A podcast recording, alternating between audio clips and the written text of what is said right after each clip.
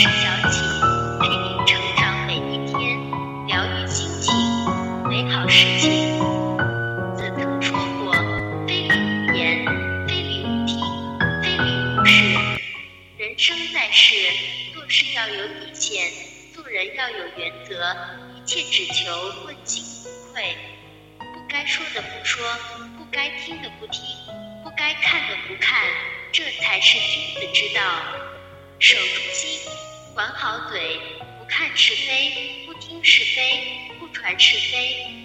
语言的力量是巨大的，能救人于水火，也能杀人于无形。学会不闻人非，不是人短；不言人过，是一个人最顶级的修养。一说人是非者，必是是非人。《增广贤文》中有云。常说是非者，定是是非人。经常搬弄是非的人，自己就是制造事端的是非人。苏轼就曾因为沈括在背后搬弄是非而吃了大亏。苏轼到杭州时，沈括拜访他，与世论就后，把苏轼的新作抄录了一通。但回到首都后，沈括立。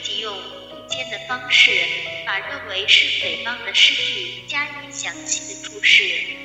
他歪曲事实，在背后搬弄是非，说苏轼的这些诗句居心叵测，反对改革，讽刺皇上等等，然后交了上去。不久，苏轼因为在诗文中愚弄朝廷、君臣之义而入狱，险些丧命。这就是文字狱历史上。的乌台诗案牵连苏轼三十多位亲友，涉及他一百多首诗词。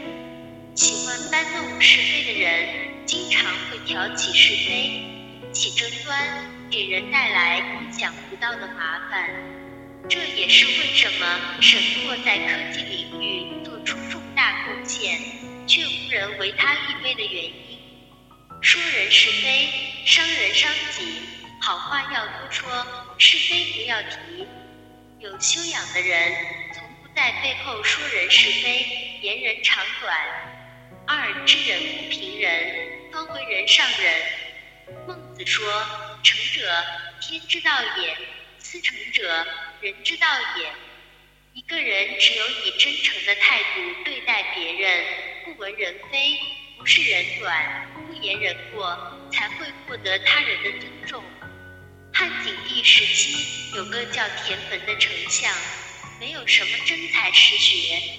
有一个叫灌夫的将军说：“你田汾算什么？靠着阿谀奉承走到现在，有什么好炫耀的？”田汾听到后恼羞成怒，一气之下斩了灌夫。之后，田汾跟同僚徐冲抱怨别人轻视自己。徐听后看破了田汾肤浅傲慢的本质，却没有说破。碍于田汾睚眦必报的性格，徐冲委婉地劝解道：“只要自己的才华和能力够好，就不怕别人说三道四。”田汾听后面露笑意，心领神会，平息了心中的怨气。真正聪明的人，懂得不言人私。谨言慎行，人生在世，不可能十全十美。与人相处，必定会有是是非非。最好的解决办法就是保持沉默，看破不说破，不闻人非，不是人短，不言人过。三论人先论己，知人先自知。老子说：“知人者智，自知者明。”想要议论他人的善恶得失，首先要反省自己；想要了解别人，首先要了解自己。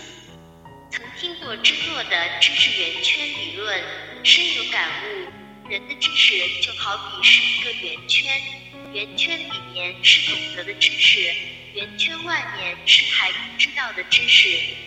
随着你知识的增加，你的圆圈在变大。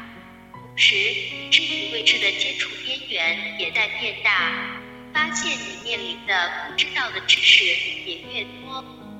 如果你觉得别人都没有你懂得多，那恰恰是因为你对自己的无知认识的太少。人外有人，天外有天，谁也不能掌握绝对的真理。人会有自知之明，只有自知，才有可能去准确的知人评人。自己都不是十全十美，怎么能要求别人完美无缺？只有不断审视自己，正视自己的不足，不傲慢，不自满，才能最大程度提升自己。不愿意接受认知范围以外的东西，只会让自己更狭隘，失去不断进步的机会。是非要自知，正人先正己，这才是生活最高级的智慧。俗话说：“耳不闻人之非，目不视人之短，口不言人之过。”金无世俗，人无完人。